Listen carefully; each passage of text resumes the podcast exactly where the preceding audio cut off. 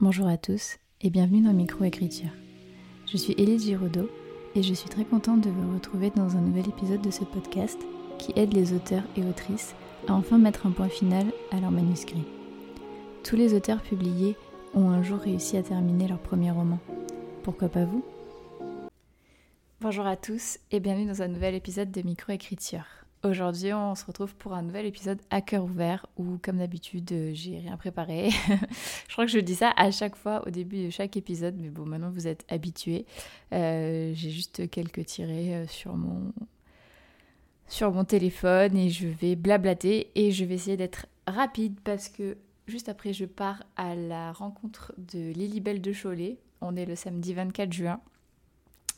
Et en fait, je voulais faire cet épisode pour vous annoncer que euh, je suis une, impatience de la vie. Voilà, si jamais vous n'aviez pas encore compris euh, le personnage. Euh, je devais recommencer à partir de demain à réécrire mon roman. Et en fait, donc mon roman La vie en turquoise, qui est un roman qui raconte l'histoire de deux sœurs dont l'une tombe malade gravement d'un cancer des ovaires, qui est un roman inspiré de ma vie. Et euh, je devais vraiment voilà, recommencer. Je m'étais dit euh, les deux semaines de pause parce que pour mon premier euh, roman, donc un roman fantasy, j'ai laissé zéro pause et en fait j'en étais à ma quatrième réécriture quand j'ai décidé de, bah, de mettre sur pause pour le coup et de d'écrire ce, ce roman-là. Et donc en fait j'ai relu, en fait je l'ai imprimé et en fait d'avoir des retours de bêta lectrice c'est vachement plus cool quand euh, on voit les retours et que euh, on peut avoir sur sur papier, on va dire. Moi, je sais pas, j'aime beaucoup cette sensation de quand je reçois des audios ou des trucs comme ça de mes copines bêta lectrices, euh, parce que je leur ai demandé. Donc, il y en a certaines qui corrigent vraiment le fond et la forme, et d'autres qui, je veux juste des réactions de lectrices. Elles m'envoient des audios, du coup, de réactions, et c'est vachement plus cool d'avoir sur format papier et de pouvoir voir exactement ce qu'elles sont en train de lire. Voilà. Et en fait, de voir tous ces retours, de voir, euh, enfin d'entendre, on va dire, et de, de voir qu'il y a du potentiel. Et en plus, enfin, voilà, c'est un peu le projet de ma vie. C'est vraiment le premier roman dont je suis fière, dont je, je, je sais pas, je suis en confiance avec. Euh, bah du coup, je ne pouvais plus attendre parce que en fait, euh, j'ai besoin d'écrire, c'est vraiment thérapeutique. Et pendant deux semaines, donc j'ai essayé de faire autre chose. J'ai lu, je suis partie chez mes parents, j'ai joué avec euh, Bronal, donc euh, notre chien. j'ai fait plein de choses. Et puis au bout d'un moment, ça me grignote, ça me grignote. Et en fait, j'ai une nouvelle idée, donc une romance de Noël.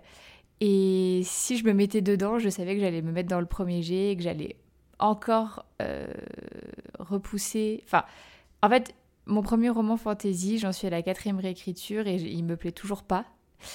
Et là, la vie en turquoise, je pense qu'une seule réécriture pourrait être nécessaire parce que là, pendant les deux semaines de pause, normalement, ça me. Je sais, je gamberge beaucoup, je sais ce qui manque et tout. Et en fait, il n'y a pas grand chose que j'ai envie de rajouter. C'est va être vraiment de, bah, de réécrire, remettre au bon temps parce qu'en fait, j'avais commencé le, projet au passé simple, euh, puis pour me rendre compte que ça allait pas, puis au passé composé pour me rendre compte que ça allait pas, pour me rendre compte qu'en fait, le temps qui était le mieux, c'était le présent. Et euh, donc du coup, il faut que je fasse ça, il faut que je... Enfin, ça va être... Voilà, et après, reformuler des phrases, parce que voilà, du premier G, bah, des fois, il y a deux fois le mot voiture dans la même phrase, enfin, ça va pas du tout. Mais il y a quand même pas mal de trucs dont je suis vraiment fière, que j'ai vraiment réfléchi au premier G, etc. Et euh, je pense que une réécriture va être suffisante. Je pense en faire un post, en fait, euh, vraiment de ce que je vais retravailler dans ce, dans ce roman. Et enfin, je pourrais avoir un produit fini à imprimer avec la superbe euh, couverture que ma nonote, euh, donc art euh, sur Instagram m'a faite. Et ensuite pouvoir l'envoyer ben, en maison d'édition, peut-être pour la toute première fois de ma vie, envoyer un texte en maison d'édition. Sauf que si je me mettais dans ma romance de Noël, j'allais refaire un premier jet, la réécriture de LVET, donc la turquoise, allait passer au second plan, et en fait j'allais encore repousser en 2024. Enfin bon bref, ça allait être...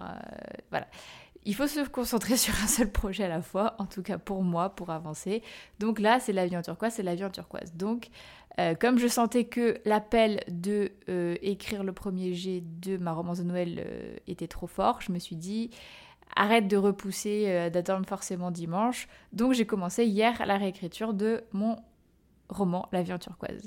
J'aimerais terminer au mieux fin août, au pire mi-septembre. Et ensuite le relire pour ajustement et envoyer fin septembre pourquoi pas en maison d'édition. En tout cas, ce serait le plan. Voilà. Et ensuite, euh, je pense euh, pas forcément me remettre sur Idélia tout de suite parce que je me suis rendu compte que, et ça je vais en faire un post, et je pense que d'ici que le podcast soit sorti, j'aurais déjà posté ça parce que je pense que je vais poster ça demain. C'est que je me suis rendu compte que je voulais aller trop vite, aller plus vite que la musique. En fait, j'ai débarqué sur Bookstagram euh, auteur, autrice, enfin auteurice, euh, je voyais tout le monde qui avait leur projet, qui envoyait en maison d'édition, qui avait des oui, et, de plus en, et là en plus en ce moment il y a de plus en plus de personnes que je connais qui vont être éditées et c'est incroyable, c'est vraiment génial. Sauf que ce que j'avais oublié, c'est que bah, moi ça faisait 10 ans que j'avais pas écrit et euh, que ces personnes-là, ça faisait des années qu'elles écrivaient. Au moins au moins un an, un an et demi qu'elle faisait, euh, j'en sais rien, des réécritures, qu'elle bossait sur différents projets, euh, euh, qu'elle avait plusieurs projets, parce qu'on ne se fait pas forcément éditer avec son tout premier projet.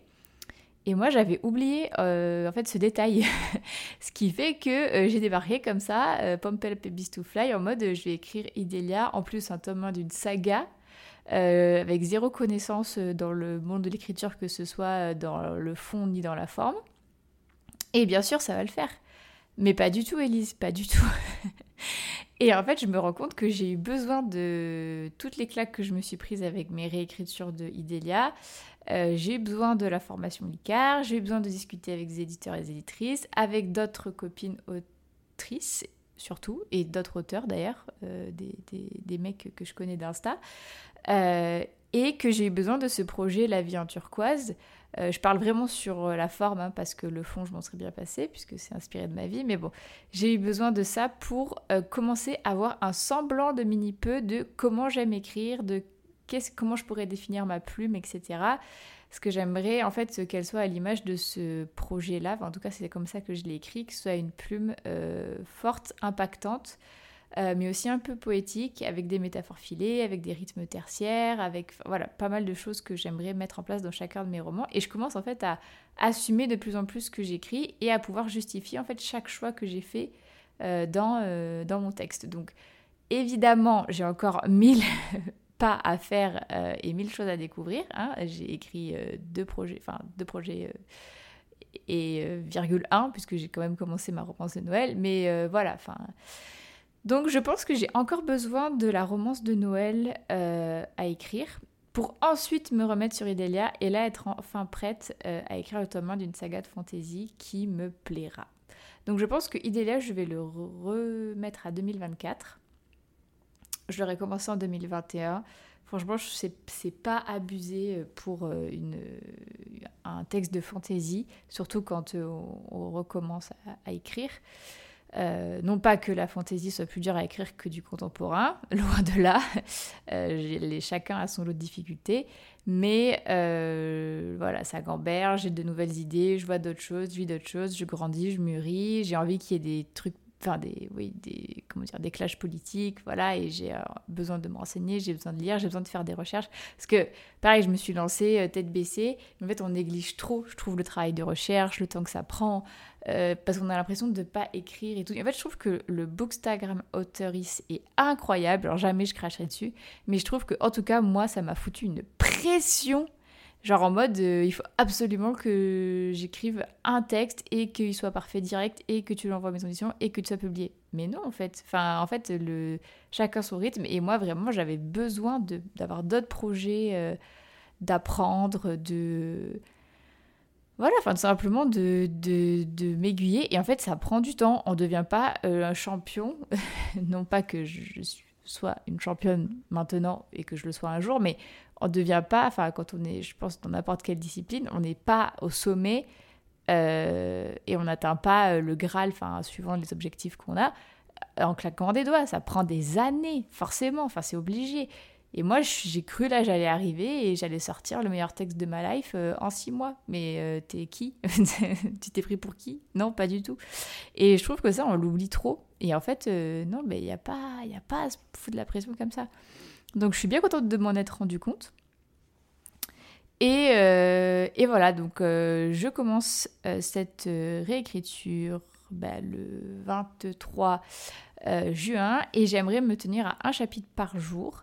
Et donc ça, ça m'amènerait à fin août. Voilà, donc ça c'est les objectifs de l'été, si vous voulez savoir quels étaient mes, quels étaient mes objectifs de l'été en termes d'écriture.